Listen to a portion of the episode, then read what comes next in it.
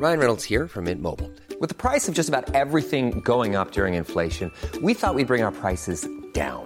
So to help us, we brought in a reverse auctioneer, which is apparently a thing. Mint Mobile unlimited premium wireless. Ready to get 30, 30, bit to get 30, bit to get 20, 20, 20, bit to get 20, 20, bit to get 15, 15, 15, 15 just 15 bucks a month. So, Give it a try at mintmobile.com slash switch. $45 upfront for three months plus taxes and fees. Promo for new customers for limited time. Unlimited more than 40 gigabytes per month. Slows. Full terms at mintmobile.com.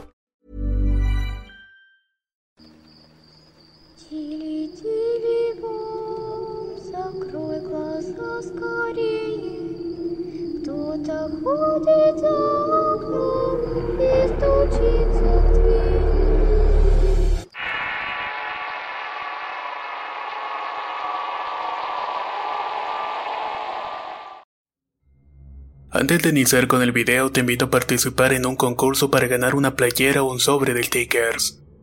Lo único que debes de hacer es dejar un comentario con el hashtag Relatos de Horror. Esto si eres parte de la República Mexicana. Si eres de alguna otra parte del mundo, deja un comentario con el hashtag Historias de Terror. Mucha suerte y ahora iniciamos con el relato. La doble condena. Historia basada en una experiencia verdadera. Escrita y adaptada por Álvaro Ramos para relatos de horror. Comencé a trabajar de carcelero hace unos ocho años atrás. Día a día tengo que cuidar que las cosas se mantengan en orden, cuidar que los reclusos estén presentes a la hora del paso de lista y cuidar que no se hagan daño entre ellos. La experiencia me ha hecho un tipo fuerte y poco sensible ante los problemas y la vida de los reclusos, pero fue cuando recién comenzaba cuando conocí a un hombre apodado como el hombre. Roberto, más conocido como el Comelumbre, tenía cinco años de interno cuando yo llegué a trabajar al cerezo donde estaba preso. Me habían dicho que tuviera cuidado con él y que era una persona un poco difícil de tratar. Era su segunda estancia en el penal y esta vez había sido por homicidio. Anteriormente había estado preso por robo y era conocido entre los reclusos por su pasividad ante las situaciones de peligro, pero también por su gran ferocidad cuando se trataba de pelear con alguien. Una noche estaba yo de guardia en una de las oficinas cuando detrás de mí vi a pasar a alguien vestido con ropa de recluso. O al menos en el reflejo de las vitrinas frente a mí así parecía. Salí de inmediato a ver quién era, pero no había nadie, así que caminé por el pasillo solitario y seguía sin ver a nadie. Entré a inspeccionar un baño al final del pasillo y ahí estaba como el hombre orinando como si nada. Recluso, tú no puedes estar aquí. Le dije con mucha seriedad, pero él no respondía. Hey, recluso, te estoy hablando. Déjame en paz que siempre vengo a este baño. Tengo el permiso del director. Me dijo el hombre sin voltear a verme. Yo no sabía qué hacer y me asomé por la puerta en búsqueda de algún compañero para sentirme más seguro, pero no veía a nadie. En ese momento se me ocurrió sacar mi pistola y le dije, Sal de aquí con las manos a la vista y te acompaño a tu celda. Pero esto no funcionó. El hombre simplemente me dijo que lo dejara en paz. Decidí salir del baño y esperar a que saliera el hombre y en ese momento mi superior apareció buscándome. Juárez, ¿dónde estabas? No hay nadie en la oficina. Me dijo un poco molesto. Señor, estaba ahí, pero un recluso pasó y se metió a este baño. Estoy esperando que salga para llevarlo a su celda. ¿Un recluso? Los reclusos están encerrados desde hace horas. Yo mismo estuve en el pase de lista. Entramos al baño deprisa tratando de evitar que el hombre escapara, pero no había nadie. No había absolutamente nadie en el baño. Le juré a mi superior que yo había hablado con como el hombre que incluso había dicho que tenía el permiso de estar ahí. Pero obviamente no me creyeron. Tres custodios fueron a buscar a como el hombre a su celda y ahí estaba, dormido y cobijado con una delgada sábana. Nadie lo vio salir de su celda y al parecer fui el único que lo vio salir esa noche. Ante los ojos de mis superiores y demás compañeros había quedado como un tonto. Toda la noche me quedé pensando en eso y no tenía miedo, solo trataba de asimilar lo que había pasado. Probablemente fue el cansancio, eso me dije mis adentros. No me había tocado trabajar toda la noche hasta que entré aquí y posiblemente eso me había afectado. Pasaron unos tres meses y me cambiaron al turno de la mañana y podía convivir más con los reclusos. Poco a poco fui teniendo mis conexiones con los internos. Ya saben, En la cárcel hay todo tipo de mercado y una enorme red de negocios clandestinos, en la cual todos ahí trabajamos y formamos parte. Y fue eso lo que me hizo acercarme a gente como Roberto alias como el hombre. Como el hombre hablaba poco y de hecho tampoco era muy bueno relacionándose, pero tampoco era un ermitaño. Tenía ciertos conocidos de tiempo atrás que lo veían con mucho respeto, casi con miedo. Siempre estaba rodeado de personas que parecían cuidarlo pero nunca parecía estar en peligro. Todo su alrededor era muy misterioso. Todo él, sus antecedentes, su historia familiar, incluso los delitos cometidos, todo se combinaba en un ambiente bastante misterioso. Fue por eso que quise conocerlo más. Traté de ganarme su confianza poco a poco, pero no me dejaba acercarme mucho. Comencé a investigar con otros reclusos y lo que me decían era muy vago. No era nada en concreto, solo sabían que el tipo en las calles era muy respetado por sus negocios y que de vez en cuando hacía trabajos por encargo. Una tarde cuando me preparaba para el cambio de turno, caminaba por el patio del penal con rumbo a unos salones donde toman clase los reclusos, cuando escuché una voz que me hablaba desde un pasillo. Juárez, por aquí. Me decía el hombre mientras hacía un ademán indicando que fuera con él. ¿Qué pasó con el hombre? Ya deberías estar guardado. Le dije con una voz baja y tambaleante. Necesito un favor. Tengo que mandar esto para afuera dijo mientras se tocaba el bolsillo de la camisa. Tiene que ser hoy y pues tú ya vas a salir. No puedo, brother. Traigo roto los bolsillos. Le dije lo que significaba era que necesitaba dinero para hacerle el favor. Por dinero no te preocupes, Juárez. Si tú me ayudas con esto, mañana mismo tendrás el pago en la puerta de tu casa. Nunca le he quedado mal a nadie. Dijo con una mirada seria y fija. Sin duda el tipo sabía que era capaz de provocar miedo a la gente. Su baja estatura, su mirada casi sin semblante, su piel gruesa llena de marcas, así como la nariz ancha y prominente y esa dentadura falta de piezas y amarillenta, podía sin duda provocarte una sensación del tío. Aceptaba sus peticiones solamente para dejar de verlo. Acepté el favor y él sacó de su bolsillo una hoja doblada en forma de sobre color rojo. El sobre cabía en la palma de mi mano pero contenía algo que pesaba. No parecía tener nada de valor pero se sentía como cuando cargas una bolsa llena de monedas de un peso. ¿Qué es esto? Le pregunté. Es algo destinado para una persona. Lo único que tienes que hacer es sacarlo de aquí y afuera en la parada de camiones te va a estar esperando una mujer que va a preguntar por tu nombre. Te dirá que va de parte de Joval y en ese momento sin decir nada le entregas el sobre y ya. Mañana en la mañana tendrás tu pago.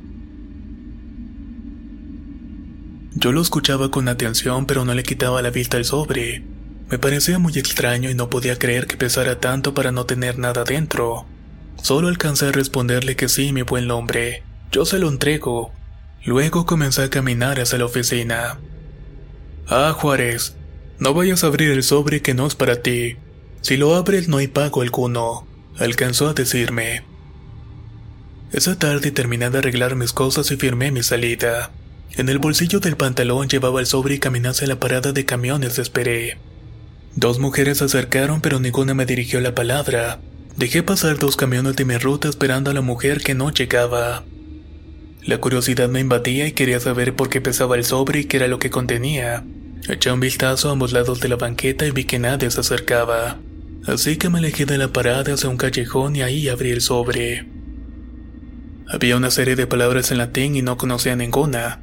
De hecho, no recuerdo todas, pero logré identificar una que se parecía mucho a un sinónimo en español. Maledictus. El sobre no contenía nada en su interior y era una simple hoja de papel color rojo doblada que tenía en la parte interior una especie de carta en latín. Debe ser una broma, pensé. ¿Cómo es que si no traía nada pesaba tanto?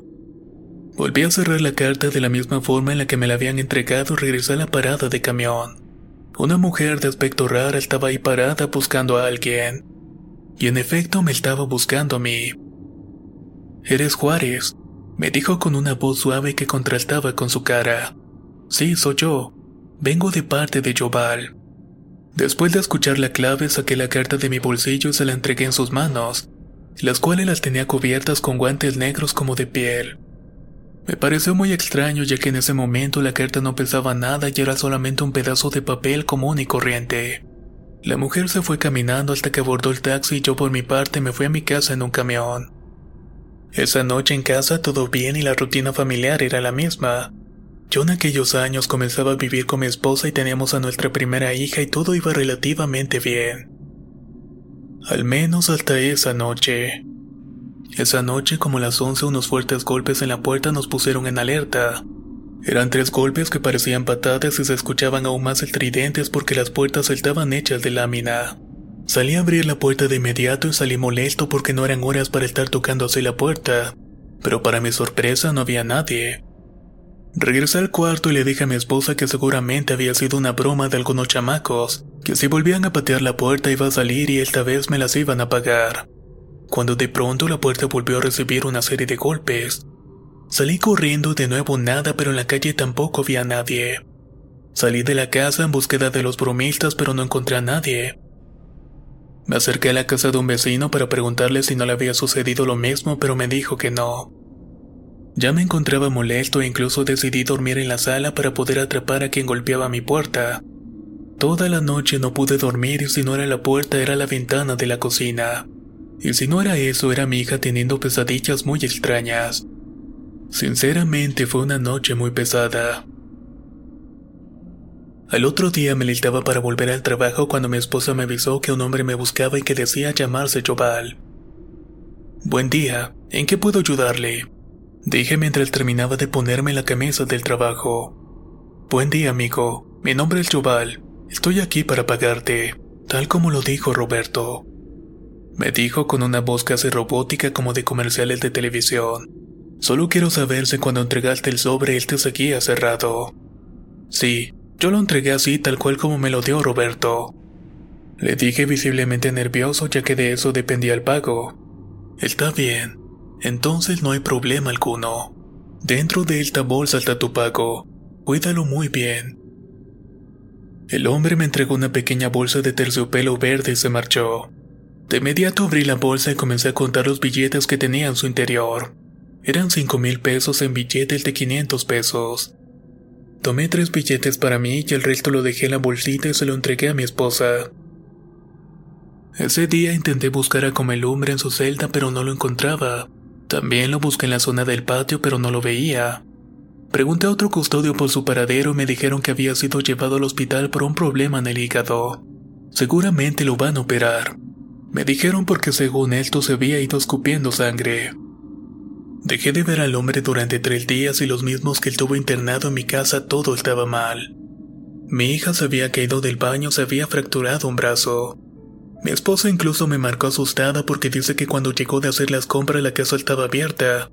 Pensó que alguien había entrado a robar pero no hacía falta nada y tampoco había encontrado a nadie. Las noches seguían siendo imposibles y no descansaba nada. Ruidos, pesadillas, la tubería del baño se rompía todos los días, Incluso cambiamos toda la instalación del baño, se fue rompiendo en el mismo lugar. Tantos días sin poder descansar me tenían de muy mal humor. Ya hasta se me había olvidado de hablar con Comelumbre. Hasta que una tarde en mi de descanso vi salir de la recámara de mi hija Jobal. De inmediato salí de mi cuarto para verlo, pero ya no estaba nada. Mi hija se encontraba durmiendo, pero por más que yo intentaba despertarla, no lo conseguía. Entre mi esposa y yo la sacamos de la casa para llevar al hospital y fue recién ahí cuando despertó. Una vez despierta nos dijo que se le había subido el muerto, que ella veía y escuchaba todo pero que no se podía mover ni hablar y ella intentaba gritarnos pero no podía. Se moría del miedo y ella juraba que en todo momento nos estaba acompañando un hombre, pero una vez que había despertado ya no lo pudo ver. Entonces le pedí que nos describiera ese hombre y nos dijo, es alto como de tu tamaño y de cabello largo y canoso amarrado con una coleta, con cejas pobladas, labios gruesos, piel morena y cara redonda. En las manos tenía muchos anillos y usaba un pendiente de oro en la oreja izquierda. Mi hija dice que nunca había visto ese hombre. Mi esposa tampoco, pero yo sí lo había visto. La descripción era la de aquel hombre que se había presentado en mi casa como Jobal. No dije nada y sabía que tenía que hablar con Comelumbre y averiguar en qué me había metido. Al día siguiente en el trabajo fui directo a verlo y fuimos a una de las aulas, ahí nos encerramos. Roberto, No sé en qué me metiste, pero necesito que me saques de eso. Si quieres tu dinero, aquí tengo los cinco mil pesos, pero no quiero tener nada que ver con lo que sé que tú tengas con ese tal Joval. Le dije bastante molesto. ¿Fuiste a ver a Joval? Tú solo tenías que entregar el sobre a la persona que te dije. Nada tenías que hablar con Joval. Hizo una pausa mientras se tocaba los ojos con la mano. Abriste el sobre, ¿verdad? Justo lo que te dije que no hicieras. Me dijo con mucha seriedad. Yo lo negué todo y le dije que solo había entregado el sobre ya, pero que esa misma noche comenzaron a suceder cosas extrañas en mi casa. Le dije todo lo que estaba ocurriendo desde aquel día, pero mi enojo se fue convirtiendo en miedo y desesperación. Como el hombre solo me veía fijamente analizando mis palabras y no decía nada, solamente se encontraba escuchando atentamente. Cuando terminé de contarle todo lo que sucedía en mi casa, me dijo, Juárez, el sobre no era tuyo, y a pesar de mi advertencia hiciste lo que quisiste. Te dije que si entregabas el sobre el otro día tendrías tu pago en la puerta de tu casa. Tú hiciste todo mal, te apropiaste de algo que no te pertenecía y aún así recibiste el pago que creíste merecer. Ese dinero era una prueba y por lo visto no la pasaste. Dime, ¿qué era lo que tenía el sobre? Pregunté. El sobre tenía una maldición. Eso era lo que pesaba tanto ahí dentro. Me respondió. El hombre se dio la vuelta y comenzó a caminar y yo lo detuve con el brazo y le pedí que me ayudara. Como el hombre solamente me dijo, no me vuelvas a tocar. Esto con una mirada que nunca le había visto. Los días pasaban y las cosas en casa se ponían cada día peor. Con mi esposa teníamos peleas por cualquier situación y mi hija decía ver gente caminar por Many of us have those stubborn pounds that seem impossible to lose, no matter how good we eat or how hard we work out. My solution is PlushCare. PlushCare is a leading telehealth provider with doctors who are there for you day and night to partner with you in your weight loss journey. They can prescribe FDA-approved weight loss medications like Wagovi and Zepbound for those who qualify. Plus, they accept most insurance plans. To get started, visit plushcare.com slash weight loss. That's plushcare.com slash weight loss. Spring is my favorite time to start a new workout routine. With the weather warming up, it feels easier to get into the rhythm of things. Whether you have 20 minutes or an hour for a Pilates class or outdoor guided walk, Peloton has everything you need to help you get going. Get a head start on summer with Peloton at onepeloton.com. Por la casa en forma de sombras escuché repetir palabras en otro idioma. Decía escuchar voces demoníacas que salían del baño de mi recámara. Pero al parecer solamente ella podía escucharlas. Me obsesioné con como el hombre y algo me decía que él sabía más de lo que estaba sucediendo. Ya habíamos intentado con supuestas brujas, mediums e incluso un padre fue a bendecir la casa, pero las cosas extrañas seguían ocurriendo. Una mañana llegué al trabajo y mi jefe me citó en su oficina. Ahí dentro me dijo que me iban a suspender sin goce de sueldo porque tenían una demanda de abuso. La persona que me acusaba decía tener un video mío golpeando a su padre y a su hijo, la corporación no podía hacer nada y vimos el video y en efecto, el golpeador se parecía mucho a mí pero yo sabía perfectamente que no era yo. Mientras estuve suspendido me puse a investigar todo lo que pude sobre el hombre. Un amigo mío me había facilitado fotos de su expediente. Comencé a frecuentar de manera periódica el barrio donde se supone que vivía. También comencé a acercarme a lugares que intuía podía frecuentar y todo lo que escuchaba de él era muy vago. Nada me decía realmente a qué se dedicaba ni la gente con la cual convivía. En la casa el dinero faltaba y vivíamos al día, yo tenía ya un mes sin recibir sueldo. Mi esposa poco podía aportar haciendo comida para vender. Por lo cual tuve que buscar trabajo como velador en una bodega de plástico cercana. Ahí conocí a Trinidad, un hombre de edad avanzada que pasaba todas las noches a buscar cosas en la basura para después irlas a vender. Diario me pedía permiso para llevarse cosas que según él tenían valor. Una noche aquel hombre me contó una historia sobre una mujer que había vendido a su hijo para pagar una deuda que tenía con un prestamista.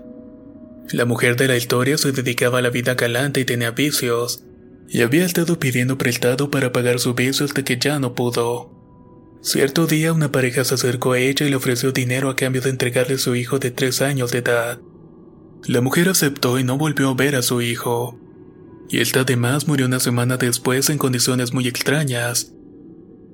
Con el tiempo descubrieron que la pareja había comprado al niño con la intención de entregarlo a una entidad oscura a cambio de recibir poderes. Pero al final la mujer se había arrepentido y había entregado a su esposo en la ceremonia. El niño y la mamá tenían fama de ser satánicos. El muchacho creció y se dedicó a andar en la calle robando y vendiendo lo robado, siempre protegido por las fuerzas oscuras a las que él y su madre se dedicaban. Yo no sabía por qué me contaba todo esto, don Trini. De hecho, nunca habíamos platicado tanto tiempo y por eso lo interrumpí. Oiga, don Trini, ¿pero para qué me cuenta todo esto? Esa historia ocurrió en sus tiempos y en estas fechas esa gente ya debe de estar muerta. El hombre se quedó callado e hizo un gesto de decepción, se agachó por las bolsas y me dijo, Tienes razón muchacho, nada tiene que ver contigo. Pero te lo digo porque si no te deshaces de él, él se va a deshacer de ti. El hombre se fue caminando por donde vino. Esa noche estuve muy intranquilo y no entendía lo que me trataba de decir el hombre y tampoco sabía qué tenía que ver con la historia.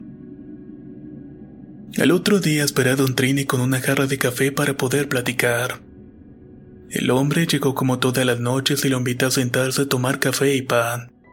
Oiga, Don Trini, perdón que ayer no lo dejé terminar su historia, pero me quedé muy intrigado. Por favor, termínemela de contar hoy mismo. Le dije casi disculpándome. Ah, quieres saber de quién te estaba hablando, ¿verdad? La verdad es que sí, siempre he sido bastante curioso. Cuidado con esa curiosidad, muchacho. Hay quienes han perdido todo por buscarle tres pies al gato. El hombre se sentó sobre una cubeta y comenzó. Ayer te dije que la madre e hijo se dedicaban a la magia negra. Pues bueno, el muchacho ese tenía fama de que nada le podía pasar. Se decía que todas las mañanas rezaba un rosario de su libro, un libro que no es la Biblia, es otro libro que usan ellos para conectarse con los demonios e entidades oscuras. El muchacho rezaba sus oraciones a su demonio y supuestamente eso lo tenía salvo sin importar el peligro. A cambio, él tiene que entregar cada cierto tiempo a alguien para seguir manteniendo su poder. Cada vez que no logra cumplir con la fecha, el demonio le quita 5 años de vida natural. Hoy en día el muchacho debe de verse como de 60 años o más, y eso que debe tener menos de 40. Lo que pasa es que ha pasado mucho tiempo preso y ahí no puede entregar tanta gente como él quisiera. Es por eso que es preferible estar libre. Don Trini contaba y contaba las historias del joven y su madre, una historia cargada de detalles que no puedo recordar a la perfección, pero todas enfocadas a lo mismo, brujerías, sacrificios o entregas como él le llamaba. Esa familia se ha ido cambiando de casa por problemas con la ley y con los vecinos. Durante un tiempo vivieron por mi casa y todo les tenía miedo. No tanto porque el hijo era un vago ladrón, sino porque en su casa anterior intentaron quemarlos vivos. La casa se quemó por completo y a la mujer solo le quemaron las manos. Pero al hijo no le pasó absolutamente nada. Estaban claramente protegidos por algo muy malo. Los vecinos comenzaron a fabricar historias en las que decían que el hijo había salvado a su madre absorbiendo el fuego de su alrededor. Y desde ese día le empezaron a decir el comelumbre. Comelumbre, ese apodo me dejó pasmado. De inmediato, sin dejar a Don Trini decir una sola palabra, busqué en mi celular las fotos que tenía de su expediente. Le mostré la foto y le pregunté si hablaba del mismo hombre y me contestó que sí. Busqué la fotografía donde venían sus datos personales y me enfoqué en su fecha de nacimiento. 14 de mayo de 1978. Tenía 38 años a la fecha, pero su cara no coincidía con su edad y parecía un hombre mucho mayor. Comencé a ver las fotos con más detalle mientras Don Trini seguía contándome sobre el comelumbre. En ese momento entró una llamada y era mi esposa. Hola amor, ¿pasa algo? Ya es un poco tarde. Le pregunté un poco agitado. Acaban de romper la ventana de la cocina con una piedra bastante grande. Tengo mucho miedo. Desde que te fuiste he escuchado ruidos en toda la casa y la niña no para de decirme que escucha gritos. Ven inmediatamente, por favor. Colgué de inmediato y le marqué a mi jefe y le expliqué que había ocurrido algo en mi casa y que me disculpara pero necesitaba sentarme esa noche. El hombre muy molesto me dijo que me fuera pero que no me molestara en volver, y que si algo pasaba durante esas horas sería mi responsabilidad. Sinceramente no me importó así que me fui y Don Trini me acompañaba. Antes de que llegues a tu casa debes de saber algo, me dijo el hombre con un tono de miedo en su voz. Como el hombre y su madre le rezan una especie de ente maligno llamado Chobal Taban. Ellos mismos dicen que ese demonio tiene la capacidad de tomar forma humana para mezclarse entre nosotros. Y desde que te conocí me di cuenta que fuiste visitado por él. Tienes la marca de ese demonio. Me detuve de inmediato y volteé a ver al hombre. Dígame, ¿cómo sabe todo eso? ¿Quién es usted? Mijo, yo pasé por lo mismo y entre condenados tenemos que apoyarnos. Fui víctima de ellos hace algunos años atrás. Lo perdí todo, incluso mi familia recibió unas monedas de oro y no he terminado de pagarlas. Perdón que te lo diga, pero a estas alturas ya perdiste a tu hijita. Comencé a correr desesperado y ningún taxi me levantaba, pero no estaba lejos de la casa, por lo cual decidí seguir corriendo. Llegué llorando a mi casa buscando a mi hija y las palabras de aquel hombre me habían sembrado. Corrí al cuarto de mi hija, pero no había nadie hasta que un grito que salió del baño me hizo correr hacia allá. Cuando entré al baño vi a mi mujer sollozando en los brazos de mi hija y sentada sobre ropa con sangre. De inmediato la llevé al doctor y me dijeron la noticia. Mi mujer tenía siete semanas de embarazo y esa noche había perdido a la criatura. Con mi familia pasamos semanas de sufrimiento y las cosas iban de mal en peor. Obviamente había perdido mi trabajo de velador, pero aún así todas las noches comencé a ir a esperar a Trinidad a la bodega donde trabajaba. Fue en una oportunidad que el hombre me explicó lo de la marca. Me dijo que hace unos años se acercó a la madre de Comilumbre para pedirle un favor. Necesitaba urgentemente encontrar trabajo porque las cosas no iban bien en la casa. Sus hijas vivían en la misma casa con hijos y ninguna trabajaba, por lo cual le urgía bastante dinero. La mujer le dijo que si estaba seguro porque al momento de conocer a Jobal no habría vuelta atrás. El hombre aceptó desesperado y al día siguiente lo citaron en un cerro a las afueras de la ciudad. Le pidieron que llevara un artículo personal y alcohol y que ellos se encargarían de lo demás. Una vez en el cerro caminaron hacia una casita hecha con cartones y maderas viejas. Por dentro estaba llena de basura y ahí dentro el comelumbre comenzó a encender las velas de todo tipo y a recitar oraciones muy confusas mientras la mujer se encontraba bañando de alcohol a Trinidad.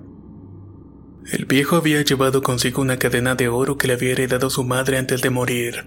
Era el objeto más personal que tenía. En el centro de la pequeña casita pusieron un cubo de metal y lo llenaron con hierbas y papeles.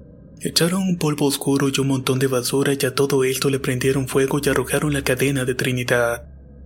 Él veía impotente esa acción pero estaba decidido a hacer lo que fuera por dinero. De inmediato dos voces diferentes comenzaron a escucharse dentro del lugar.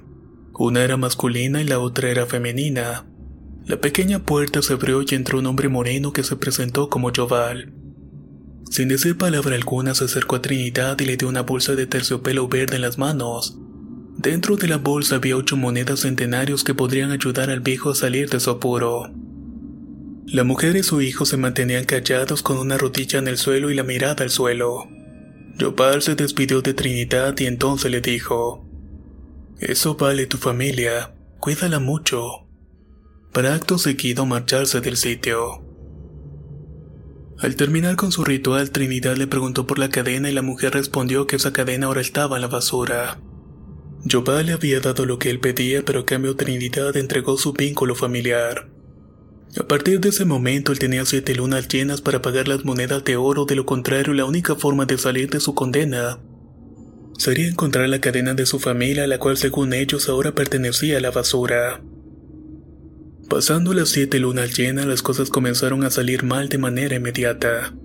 El dinero se lo había gastado en cosas que no le redituaban en nada. Casi todo se había ido en frivolidades y comida y nunca se preocuparon en pagar su deuda. Hoy en día Trinidad vivía solo y su mujer lo había echado de la casa cuando no pudo aportar más dinero. Sus hijas también lo culpaban de la falta de dinero y nunca más volvieron a buscarle. Ambas hijas se enfermaron de cosas graves y sus nietos desde muy pequeños estaban metiéndose al mundo de los vicios. Su exmujer incluso había fallecido a causa de una fuga de gas mientras dormía por la tarde. Desde que lo echaron de la casa, Trinidad se dedicó a pepenar para buscar en la basura la cadena, que según como el hombre su madre acabaría con la condena. ¿Puedes ver mis ojos rojos siempre? me preguntó. No los traigo así porque me meto algo porque tenga sueño. Esa es la marca de la maldición. Poco a poco tus ojos se volverán más rojos hasta que como muchos comiences a llorar sangre. ¿Qué tengo que hacer para quitarme la maldición? Le pregunté. Habla con Comelumbre. Él es el invocador y tiene palabra con Yoval. Eso es lo único que puedes hacer por el momento. Un cuñado me ayudó a conseguir un abogado para poder aclarar el caso por el cual me estaban demandando y suspendiendo, y al cabo de unos meses esto se resolvió y pude regresar a trabajar. Ahí busqué a Comelumbre y le pedí que me dijera cómo quitarme la condena que venía cargando. Había cometido un error y quería arreglarlo de alguna manera. Solo yo puedo hablar con Joval. Solo mi voz es escuchada por él y es por eso que mucha gente recurre a mí. Me decía mientras prendía un cigarrillo. Esa condena era para una persona y fue un encargo que me hizo el director del penal. Pero si la condena no era para mí, ¿por qué tengo que pagar por todo eso? Lo interrumpí. Abriste la carta e inmediatamente te hiciste acreedor de ella. Ahora Joval te va a consumir por completo. A menos, claro, que pagues la deuda original. ¿Cuánto? ¿Cuánto es? Le pregunté. No se trata de dinero. Al director del penal asesinaron a un hijo hace un año en Saltillo. Supo quién fue y quiere verlo sufrir como él lo hicieron sufrir. Me dijo muy serio y continuó. Esa condena se paga con lágrimas de sangre. Después me explicó que para pagar mi condena tenía que causarle dolor al asesino del hijo del director hasta que éste no aguantara más. Pregunté dónde podía encontrarlo y me dijo que el tipo estaba preso en una ciudad del norte del país que prefiero no revelar. Después de pensarlo y hablarlo con la familia, decidí alejarme de todo lo que tenía que ver con Comelumbre. Hoy en día las cosas van bien y podrían estar mejor, pero mi situación no puedo quejarme. Las cosas en mi familia han mejorado y mi hija es adorable, y económicamente mi vida se siente bien. El único que no se siente bien soy yo. Soy una persona despreciable. Hablé con el director del penal y le expliqué lo sucedido con el pedido que le hizo como el hombre. Al principio lo negó y lleno de ira me dijo que si volvía a mencionar el tema me quitaría el trabajo, pero yo le ofrecí algo más al director. Le dije que me buscara un cambio al penal para donde estaba preso el asesino de su hijo, yo me encargaría de cumplir con la condena. Yo estaba ahora igual de interesado que él que la condena se cumpliera. A partir de ahí el director me puso atención en todo lo que le dije. Seis meses después se dio mi cambio y pensando en la vida y tranquilidad de mi familia me he dedicado a hacerle miserable la vida a un tipo que no me hizo absolutamente nada. De Joval ya no sé nada y no lo he vuelto a ver. Y afortunadamente mi hija tampoco. Entiendo que mientras yo compra la condena de aquel hombre estoy pagando la mía. En pocas palabras estoy cumpliendo una doble condena. La doble condena. Historia basada en una experiencia verdadera. Escrita y adaptada por Álvaro Ramos para relatos de horror.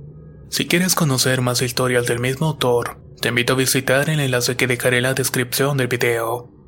Nos escuchamos en el próximo relato.